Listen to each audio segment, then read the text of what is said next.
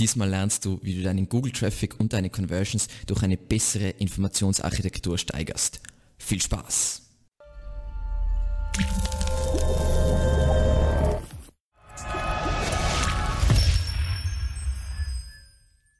Sola, zu Beginn, was ist überhaupt Website-Architektur? Bei Website-Architektur geht es prinzipiell um die Organisation und Navigation deiner Webseite. Dazu gehören jetzt für mich als SEO auch sprechende URLs, Breadcrumb-Navigation und so relativ sinnloser Schnickschnack wie beispielsweise XML und HTML Sitemaps. Ähm, was es aber grundsätzlich einfach ist und was einfach die, sagen wir mal, die Essenz von dem Ganzen ist, ist, wir wollen alles möglichst logisch und angenehm für Nutzer und Suchmaschinen aufbauen und strukturieren. Und wir können durch eine gute Webseitenarchitektur die Relevanz und die Bedeutung unserer Inhalte können wir bestimmen. Wir können wirklich entscheiden, diese Inhalte sind jetzt für User und für Suchmaschinen wichtig, das heißt, die sind leichter zugänglich und diese Inhalte sind weniger wichtig. Und das ist eine Macht, die natürlich essentiell ist für SEO und natürlich für Conversions. Und was sind jetzt unsere Ziele bei der Optimierung unserer Webseitenstruktur. Wir wollen die Nutzererfahrung verbessern. Das ist unser Hauptding, weil letzten Endes darum geht es. Das führt automatisch zu mehr Conversions und besseren Rankings. Dann wollen wir natürlich unsere Rankings, unsere Google-Rankings vor allem verbessern. Und zu guter Letzt wollen wir natürlich dafür sorgen, wenn wir eine gigantische Webseite haben, ähm, also immer als eine Seite, die sagen wir mal hunderttausende Unterseiten hat, dass wir die Indexierung durch Suchmaschinen verbessern. Für kleinere Websites ist es relativ irrelevant, weil Google die meistens eh ohnehin, egal wie schlecht du es machst, es funktioniert trotzdem. Und wir unterhalten uns jetzt eben über zehn Punkte, um deine Website-Struktur zu verbessern. Natürlich, es gibt mehr, aber es sind aus meiner Sicht einmal die wichtigsten Punkte. Und der erste Punkt ist eh immer mein Lieblingspunkt und zwar befriedige die Suchintention. Und wenn du jetzt nicht weißt, was die Suchintention, Suchintention ist, es gibt dazu schon ein Video und auf das verweise ich eben jetzt. Und falls du es eben jetzt schon, du weißt schon Bescheid, dann geht es einfach darum, dass du herausfindest, was will der sehen, äh, will der User sehen und was will der User im nächsten Schritt erreichen. Und um herauszufinden, was der Nutzer sehen will, schauen wir uns natürlich Keywords an, einmal in unserem Keyword-Tool. Wir schauen uns an in der Google-Suche, wie verfeinern User diese Suchanfrage. Wir schauen uns an, was sind die Top-Google-Ergebnisse. Das heißt, wir schauen uns in die Suchergebnisse an, die Top 3, worum geht's da? Ist das kommerziell? Ist das Information? Wie sind die aufgebaut? Da kann man schon viel ablesen, weil die Sachen, die ranken, treffen ja offensichtlich die Suchintention, sonst würden sie eben nicht ranken. Dann, wenn man jetzt weitergehen will und das besser machen will, dann sind natürlich Kundenbefragungen sehr hilfreich und Usability-Tests. Ich kann jeden nur ans Herz legen und da zeige ich jetzt dann auch ein Beispiel dafür, wie wertvoll Usability-Tests sein, beziehungsweise dass man sich zumindest einmal so Studien beziehungsweise Recherchen zu diesem Thema ansieht. Und ich habe es eh schon offen, das ist das Baymart Institute, ist eine von meinen Lieblingswebseiten auf dem Planeten und was die machen, die machen so Recherchen und man kann auch Audits machen lassen bei denen. Wie gesagt, das gibt es auch in Deutschland. Ich würde Ihnen empfehlen, der jetzt eine deutsche Webseite hat, natürlich auch eine deutsche Agentur das machen zu lassen. Aber auf dieser Webseite könnt ihr auch kostenlos unglaublich viele Informationen anschauen. Es könnt ihr auch anschauen, was sind die am besten, äh, also die besten Seiten von der Usability her, wie bauen die unterschiedliche Seitentypen auf und so weiter. Und das ist auf dieser Seite kostenlos aufbereitet. Wenn man jetzt tiefer in die Daten reinbauen muss, dann muss man natürlich zahlen, aber das ist wirklich eine Goldgrube und äh, allein dieser Tipp, damit könnte man das ganze Video meiner Meinung nach schon abschließen. Passt. Tipp Nummer zwei ist Plätte. Mach deine Seitenstruktur so flach wie möglich. Und aktuelles Beispiel von uns ist, wir haben einen Kunden, bei dem ist der Fokus auf lokalen Landingpages. Das heißt, das sind die Pages, über die, er jetzt wirklich relevanten, wertvollen Traffic über Google generieren kann. Und bei unserem Erstaudit ist rausgekommen, dass diese Seiten 14 Klicks von der Startseite entfernt sind. Und wir haben uns gewundert, obwohl die Seite ein Domain-Rating über 70 hat, wie kann es sein, dass diese Pages nicht ranken? Naja, wenn ich sie so unvorstellbar gut versteckt, dann wird es sogar für Google schwierig, ähm, denen irgendeine Bedeutung zu geben. Weil was sagt es aus über diese Seiten? Das sind die unwichtigsten Dreckseiten auf meiner Webseite, wenn sie so weit entfernt sind von der Startseite. Und das wollen wir nicht. Ähm, was ist jetzt so eine klassische Daumenregel, die wahrscheinlich jeder schon kennt, ist ähm, die Drei-Klick-Regel. Wo kommt die Drei-Klick-Regel her? Ursprünglich ich weiß nicht, wer der Wahnsinnige war, hat gesagt, dass Nutzer nach drei Klicks aufgeben. Das ist totaler Bullshit, aber trotzdem bin ich voll überzeugt von der Drei-Klick-Regel, dass alle wichtigsten, wichtigen Seiten aus SEO-Sicht, also die, was ich ranken will bei Google, dass sie nicht weiter als drei Klicks von der Startseite äh, entfernt sind. Jetzt ist es so, wenn ich eine riesige Seite habe, mit viel Autorität, und wichtig ist hier bei dem, bei dem Satz viel Autorität, dann kann ich diese Regel brechen. Wir brechen diese Regel andauernd.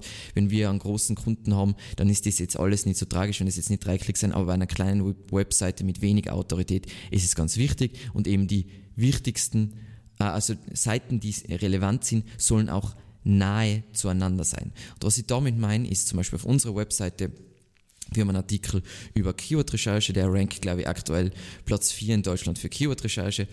Und durch interne Verlinkung zu anderen Seiten, die extrem relevant zu diesem Artikel sind, generieren wir ja gewissermaßen schon sehr viel Relevanz und sorgen dafür, dass diese Seiten auch ranken. Und zwar Keyword-Recherche, erste Seite, die wir intern verlinken, ist Keywords, viel relevanter geht's nicht. Dann die nächste Seite ist, scrollen wir mal, da haben wir Keywords nochmal verlinkt und so weiter. Dann SEO-Strategie ist natürlich auch die Grundlage der SEO-Strategie sind Keywords und die Keyword-Recherche, Keyword-Tools und ihr seht, ich will auch schauen, dass ich in der Seitenstruktur Seiten, die zusammengehören, extrem schön verlinke. Und es geht nicht darum, möglichst viel zu intern verlinken, sondern möglichst relevant intern zu verlinken. Wenn ich jetzt eine größere Seite habe, dann ist es schwierig, sich das jetzt manuell anzuschauen. Evergreen Media ist eine Mini-Website. Ich glaube, wir haben nicht einmal 300 indexierte URLs. Wenn man jetzt eine größere Webseite hat, was wir dann gern machen, ist, wir visualisieren das mit Screaming Frog. Ich habe euch jetzt da gleich den Ratgeber aufgeklappt, weil ich nicht erklären will, wie das funktioniert. Screaming Frog ist meiner Meinung nach der beste SEO-Crawler, den es gibt. Und man kann eben mit diesem Tool seine Seitenstruktur visualisieren und das macht es besser, Probleme zu erkennen, weil da findet man zum Beispiel raus, dass es teilweise Seiten gibt, die, keine Ahnung, eben 14 Klicks von der Startseite entfernt sind und dass man da was machen muss. Das heißt, blätte deine Seitenstruktur. Nummer drei, wirklich klassisch, kennt auch wahrscheinlich jeder, hierarchische sprechende URLs. Ähm, grundsätzlich zu verstehen bei hierarchischen URLs, da gibt es so viel Missverständnisse und Kunden fragen uns da andauernd dazu, ist nämlich, Google beurteilt nicht die Anzahl der Slashes in deiner URL, wie tief das oder wie, wie, die, wie hoch die Klicktiefe ist, sondern es schaut nur auf die Klicktiefe, wie weit ist die URL entfernt von der Startseite. Das heißt, wenn ich viele Slashes habe, ich soll jetzt nicht 10 Slashes haben, weil dann ist offensichtlich meine Struktur komplett fucked up, aber nur, dass ihr versteht, die Slashes sind prinzipiell Google wurscht. Ähm, wenn ich über hierarchisch sprechende URLs rede, dann meine mit sprechend einerseits einmal sprechend, dass ähm, der User versteht anhand, weil ich zum Beispiel das Keyword in der URL habe, worum sich diese URL dreht und was hierarchisch auch praktisch ist, der, der Kunde bzw. der User weiß, wo er sich gerade auf dieser Webseite befindet und das ist halt wieder ein Usability-Aspekt. Plus, wenn ich hierarchische URLs habe, ist das Ganze leichter zu tracken, weil ich leichter segmentieren kann, zum Beispiel in Google Analytics. Es gibt bereits ein Video dazu, auf das verweise ich jetzt, deswegen werde ich jetzt nicht weiter ähm, das Ausführen hierarchisch sprechende URLs, weil es eigentlich super basic ist und es da schon ein cooles Video dazu gibt. Dann unsere Nummer 4 ist erstelle legendäre Hubpages. Eben, Hubpages sind typischerweise solche Zwischenseiten, die für irgendwelche Shorttail-Keywords ranken sollen. Ich, ich zeige euch gleich ein Beispiel für alle, die nicht wissen, was das ist. Und die sollen geben einen Überblick zu einem Thema, beantworten die typischen und häufigsten Fragen und bieten dann einen Absprung zu spezifischeren Themen. Und da kommt jetzt wieder ein Beispiel, was ihr schon kennt. Äh, von Tirol.at äh, die Seite Wandern, die rankt für Wandern in Tirol und ist so eine Seite über das Wandern in Tirol. Aber das Coole ist, da hast du mal eine allgemeine Einführung, du hast die passenden Bilder, dann hast die, keine Ahnung, alle Wandertouren, Wanderungen zu Bergseen, Wanderungen zu Berghütten, Weitwanderwege, was ist sonst noch relevant zum Wandern, nämlich Alpenvereinshütten, Bergbahnen, Bergsteigerdörfer. Das heißt, das ist eine Hubpage, wo der User einmal die allgemeinen Informationen findet und die typischen Fragen beantwortet kriegt und dann wird er gleich zum nächsten Schritt geleitet. Und das ist ja uns ganz wichtig, weil wir wollen ja zum einen dafür sorgen, dass der User findet, was er jetzt braucht und nach was er gesucht hat, aber dass wir ihn auch gleich zum nächsten Schritt führen und gewissermaßen antizipieren, was er als nächstes braucht. Nur ein Beispiel für so eine klassische Hubpage ist zum Beispiel von Consumer Reports ähm, Best Mattresses. Die Seite rankt dafür Best Mattresses und ich glaube nicht, äh, das ist nicht ein leichtes Keyword in Amerika. Da sieht man wieder, die, was, was gibt es für Matratzen, die sie bewertet haben, Marken, Geschäfte, was sind die besten, da kann ich, mir an, äh, kann ich Mitglied werden, dann ein Kaufratgeber und so weiter, dann gleich Videos dazu, dann eben, was sie als letztes getestet haben und so weiter. Und wenn der User auf, also ich als User wäre super glücklich mit der Seite, weil ich google nach Best Mattresses und dann werde ich gleich in den richtigen Funnel geleitet ähm, und finde gleich den nächsten Schritt, den ich machen muss. Und ganz wichtig ist, Hubpages sollten die legendärsten Inhalte auf deiner Website sein. Das heißt, die sollen perfekt den Kunden abholen. Und wo wir schon über legendäre Inhalte sprechen, kurzer Hinweis auf unseren Instagram-Account, den haben wir jetzt seit kurzem, ich glaube, ich glaube noch nicht einmal einen Monat. Ähm, da posten wir exklusive Kurzvideos, die auf YouTube nicht erscheinen, das sind eher so super aktuelle Tipps und Sachen, die mir gerade im Kopf rumschwirren. Und das sind jetzt nicht 20 Minuten Videos, sondern maximal, glaube ich, drei, vier Minuten und kommen jede Woche zwei, drei raus. Sehr, sehr empfehlenswert, würde mich freuen, wenn wir da ein paar Abonnenten gewinnen können. Passt. Unsere Nummer 5 sind Themencluster. Und Themencluster, habe ich öfter darüber geredet, ist einfach wie ich meine Seite strukturell aufbaue. Ähm, da gibt es einen Artikel dazu, wo ich genau erkläre, wie das Ganze funktioniert, aber eben nochmal vereinfacht ausgedrückt. Wir haben jetzt gerade über Hubpages gesprochen und um diese Hub, Hubpages bauen wir Spokes, also Seiten, die spezifischer sind. Das habe ich jetzt eh gewissermaßen gesagt und ich wollte nochmal ein Beispiel dazu bringen, nämlich sagen wir mal, wir haben das Beispiel unser Hub geht um Lebensversicherung und die Spokes, die drumherum bauen wird, ist Lebensversicherung verkaufen, Lebensversicherung kündigen, Auszahlung einer Lebensversicherung, Nachteile einer Lebensversicherung und so weiter. Alles, was eine anderen, andere Suchintention hat, als wie die Hubpage, weil die Hubpage Lebensversicherung, keine Ahnung, was der User da will, er will irgendwas wissen über Lebensversicherung, aber dann kann ich die Spokes, diese spezifischen, spezifischeren Seiten drumherum bauen. Und wieso ist das cool? Ich baue damit gewissermaßen Themencluster auf und das signalisiert Google Topical Authority und Google sagt, hey, wenn ihr einen User dorthin schickt, auch für das Keyword Lebensversicherung, dann findet er einmal die häufigsten, seine häufigsten Fragen beantwortet, aber er wird auch zu spezifischeren Fragen informiert. Und es gibt bereits ein Video zu Themencluster, deswegen verweise ich jetzt auf das und erkläre das jetzt nicht weiter im Detail. Unsere Nummer 6 ist, verlinke möglichst relevant intern mit einem idealen Ankertext. Das habe ich eh schon ein bisschen angeschnitten, aber was viele falsch machen, meiner Meinung nach, ist, wir wollen intern verlinken und interne Verlinkung ist durchaus wichtig, aber wir wollen nicht alles, wir wollen nicht jede Möglichkeit bieten, sondern es so, soll so intern verlinkt werden, dass es für den User einen Mehrwert gibt. Das heißt, in dem Kontext, wo gerade geschrieben wird, dass er sinnvoll abspringen kann und sich weiter informieren kann, plus, dass das wirklich sehr relevant ist. Also wie bei dem Beispiel Ratgeber Keyword Recherche verlinke ich auf äh, Keyword, auf das Wort SEO-Strategie und auf Keyword-Tools. Relevanter geht es nicht. Und das ist, wo interne Verlinkung wirklich äh, Auswirkungen hat. Was wichtig ist beim Ankertext, ich will natürlich den Ankertext wählen mit dem Keyword, für das diese Seite, die ich verlinke, rankt. Ähm, was da ganz wichtig ist, eben für jede Suchintention, für jedes Keyword gibt es nur eine Seite, Sonst kann es eben zu Keyword-Kannibalisierung geben. Gibt es auch ein Video dazu, wo ich das genauer erkläre. Aber wichtig zu beachten bei interner Verlinkung, ich will immer die gleiche Seite mit dem gleichen Ankertext verlinken. Jetzt kann ich ganz leicht schon variieren im Ankertext, ähm, um eine Spur mehr Kontext zu geben, aber prinzipiell sollte wirklich sehr engmaschig sein. Und in, in diesem Artikel wird es eh nochmal super detailliert erklärt und eben da haben wir es auch wieder gemacht. Also Artikel über Content Marketing Strategie, erster interner Link ist auf Content Marketing, würde ich sagen, dass das relativ relevant ist. Dann unser nächster interner Link ist Customer Journey, ist natürlich auch zur Content Marketing Strategie, weil über genau das reden wir da in diesem Artikel und das meine ich mit relevanter interner Verlinkung. Passt. Dann die Nummer 7, was ganz klassisches ist, verlinke aus alten Artikeln auf deine neuen Artikel, weil damit sorgst du dafür, dass neue Inhalte schneller ranken und das ist ja, wieso wir eigentlich da sein.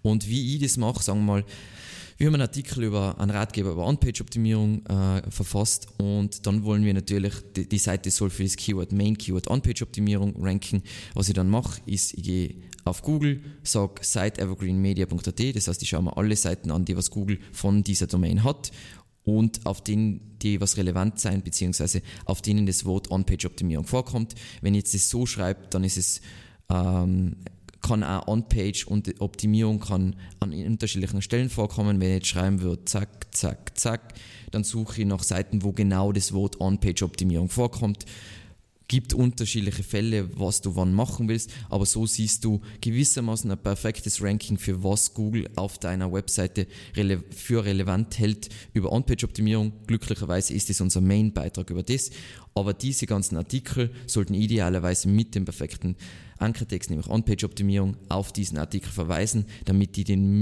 möglichst viel Relevanz auf diese Seite push und somit das Ganze rank. Und das sollte bei jedem Artikel, den was ich post und auf ein Main Keyword ausrichte, sollte ich immer sagen, Site Doppelpunkt meine Domain.at und dann das Keyword, für was diese neue Seite ranken soll, dann die ganzen Seiten durchgehen und brav intern verlinken. Dann unsere Nummer 8. Und das ist so ein Zwischenpunkt und zwar es gibt ein Video, wo ich erkläre, hey, der erste Link zählt und mit der erste Link zählt meine, wenn du zweimal auf einer Seite, wir reden jetzt über eine URL, eine Seite, zweimal äh, zwei interne Links habe auf die gleiche URL mit unterschiedlichen Ankertexten, dann zählt Google nur den Ankertext von der ersten URL. Das ist das, was der Matt Katz in 2014 bestätigt hat. Und das ist auch, was die meisten Studien bisher bestätigt haben und so weiter. Aber in 2018 ähm, hat der John Müller in einem Video gesagt, hm, er ist sich nicht so sicher, ob das nur so ist und er ist der Meinung, dass sie das äh, Case by Case bewerten. Und es gibt jetzt auch wir haben auch keine eindeutigen Ergebnisse da rausgekriegt und es gibt auch sonst keine aktuellen Studien. Das heißt, ich würde trotzdem so tun, als ob der erste Link zählt und schauen, dass da der perfekte Ankertext ist. Aber ihr solltet jetzt bedenken, dass es sein könnte, dass auch der zweite Ankertext irgendwas zählt. Wir wissen es aktuell nicht. Muss man ganz ehrlich sagen. Passt. Beim Thema Links ähm, springen wir kurz zu diesem Thema und zwar ähm, am 18. März 2020 äh, bin ich bei der SMX mit einem unglaublich spannenden Thema, nämlich Linkbuilding für Online-Shops. Und ich glaube, der Termin ist um 11.35 Uhr oder so. Äh, würde mich freuen, wenn die Leute in, in Scharen erscheinen. Äh, und mit dem Rabattcode Evergreen SMX ähm, kriegt ihr 15% Rabatt auf das Ticket. Genau. Und damit äh, springen wir zur Nummer 9 und zwar verschlanke deine Hauptnavigation. Und das ist eine von die genialsten Sachen aus meiner Sicht. Das ist so ein Quick Win, das machen wir bei vielen Kunden von uns. Und dieses Video jeden, jeden, dem das nicht klar ist, wieso das so ist, zeige ich immer dieses Video von der Moscon und worum es darum geht, die Navigation, die Hauptnavigation auf deiner Website ist Primary Real Estate. Und trotzdem müllen die meisten die Hauptnavigation mit tonnenweise Seiten zu. Ich weiß, dass zum Beispiel Zalando das macht, aber bei denen ist jede Seite, die was in der Navigation ist, sinnvoll und soll äh, bei Google ranken. Und oft ist es so, dass Leute sogar Impressum und was der Teufel was in die Navigation reintun. Nein, nein, nein, lass das sein, weil jede, jeder Punkt in der Navigation wird von jeder einzelnen Unterseite verlinkt. Und natürlich die Links der, aus der Navigation zählt Google ganz massiv, weil die sind im sichtbaren Bereich, sind Primary Content extrem wichtig. Ähm, und eben, was aus meiner Sicht daher die beste Lösung ist, weil ich will ja den Link-Juice bestmöglich verteilen und gewissermaßen auch die Aufmerksamkeit bestmöglich verteilen, ist, dass alles, was nicht sofort sichtbar muss, sein muss, einfach eine Ebene nach unten verschoben wird. Und damit es nicht so rüberkommt, jeder Alex macht das anders, ähm, zeige ich euch kurz, dass wir das genauso machen. Und so über uns, über uns ist wichtig natürlich für so, für eine Firmenwebseite, aber was wir gemacht haben, ist über uns das heißt, wenn wir jetzt auf der Startseite sind, dann gibt es da nicht der Dropdown und da sind jetzt 1000 Punkte, sondern man klickt drauf und dann kann man erst die Unterebene, sie unsere Werte, Team, offene Stellen, bla bla bla. Das könnt ihr jetzt alles auch in die Navigation reinhauen, aber das wäre ziemlicher Schwachsinn, weil ich dann an diese Seiten, Seiten extrem viel Link-Juice verpasse und die sind aber nicht SEO-relevant. Dementsprechend pushe ich sie eine Ebene nach unten und sorge so dafür, dass sie nicht von jeder einzelnen Seite verlinkt werden. Jetzt werden manche sagen, ja, aber du hast jetzt das Beispiel Impressum gesagt und das Impressum wird ja sowieso auch immer überall verlinkt. Ja, das ist richtig, aber es wird im Footer verlinkt und ich bin der Meinung, dass Google Futterlinks sowieso mm, fast komplett äh, ignoriert. Das heißt, da kann man, das Impressum muss zum einen rechtlich von jeder einzelnen Seite verlinkt werden und zum anderen zählt Google diese Links nicht so. Das heißt, ich glaube, dass viel mehr Link-Juice auf die Hauptnavigationspunkte fließt als irgendwo sonst hin. Passt.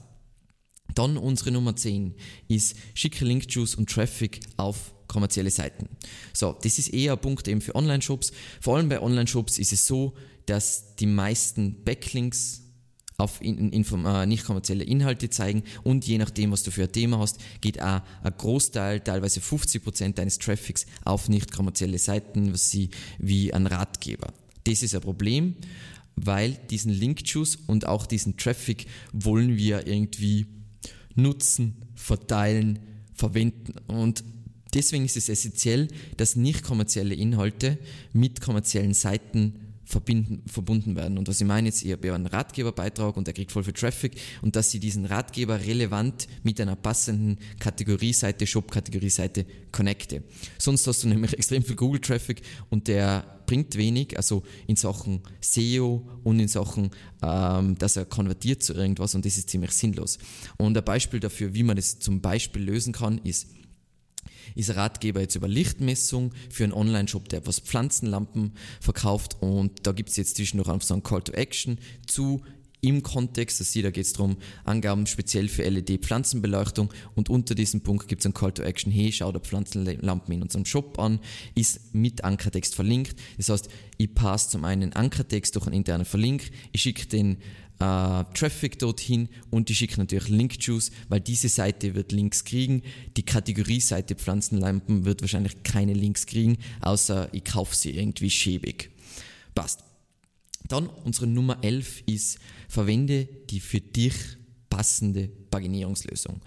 Kurz wieder der Hinweis, zum Thema Paginierung gibt es bereits ein Video, auf was ich hinweise, deswegen jetzt nur sehr oberflächlich.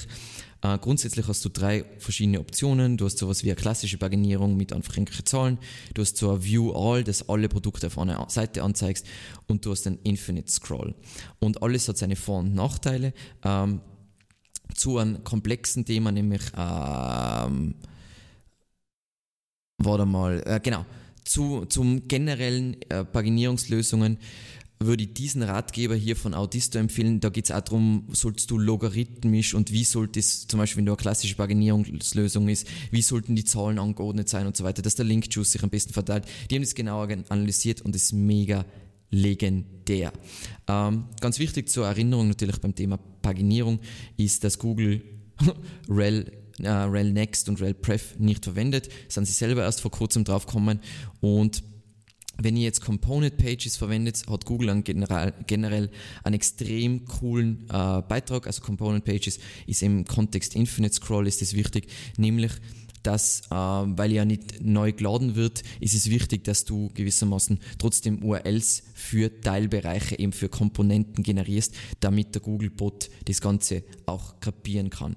So, dann View All ist ja prinzipiell, also du sagst alle Produkte auf einer Seite an, ist grundsätzlich eine coole Lösung. Problem natürlich bei extrem vielen Produkten, weil die Seite extrem langsam werden würde und natürlich für das für aus das schon aus Usability-Sicht nicht ideal ist. Und wenn die Seite ewig lang ist, ist es natürlich auch aus Usability-Sicht nicht ideal. Okay, dann unser letzter Punkt und super basic Punkt, den ich habe mir überlegt, ob ich den reinnehmen soll, nehmen soll, aber er ist einfach wichtig und ich sehe immer, ich höre jetzt immer öfter, uh, nein, das braucht man nicht, aber hilft dem Nutzer mit Breadcrumbs. Das ist überhaupt nichts Neues, aber es ist einfach zum einen aus SEO-Sicht perfekt für die vertikale interne Verlinkung, nämlich dass sie auf die äh, von, ich zeige euch jetzt ein Beispiel gleich, damit ihr versteht, über was ich rede. Sagen wir mal, ich bin jetzt auf einer Produkt, auf Produktseitenebene und ich verlinke auf all meine Überkategorien. Das heißt, ich tue vertikal perfekt mit einem perfekten Ankertext intern verlinken, ist ein Traum. Zum anderen ist es natürlich super hilfreich, für den User sich zurechtzufinden, weil auch wenn ihm dieses Produkt jetzt nicht gefällt, weiß er, wie er schnell wieder in die Überkategorie kommt, aber auch wie er sich andere Holzsorten anschauen kann und so weiter. Und das ist einfach super fein für den User und wir wollen es ja möglichst fein machen für den User. Wenn ihr jetzt WordPress verwendet, das ist jetzt natürlich kein WordPress, sondern das ist ein Magento, aber wenn ihr WordPress verwendet, dann bieten die meisten SEO-Plugins sowieso eine Lösung dafür an, wie ihr das relativ einfach darstellen, also integrieren könnt in eure Seite, Breadcrumb. Aber ich höre zwar immer öfter, hey, das ist nicht mehr aktuell, aber Breadcrumbs sind extrem aktuell und die meisten großen Online-Shops, die was eben da bei unserer Stadt, äh, bei unserem Start bei Baymart die ganzen Awards gewinnen für die beste Usability, verwenden trotzdem Breadcrumbs. Und ich als Nutzer danke es auch jeder Webseite, wenn sie Breadcrumbs verwendet. Falls du Fragen zum Video oder weitere Tipps zur Informationsarchitektur hast, hinterlasse bitte unbedingt einen Kommentar. Ansonsten freue ich mich wahnsinnig über neue Abonnenten und natürlich Likes.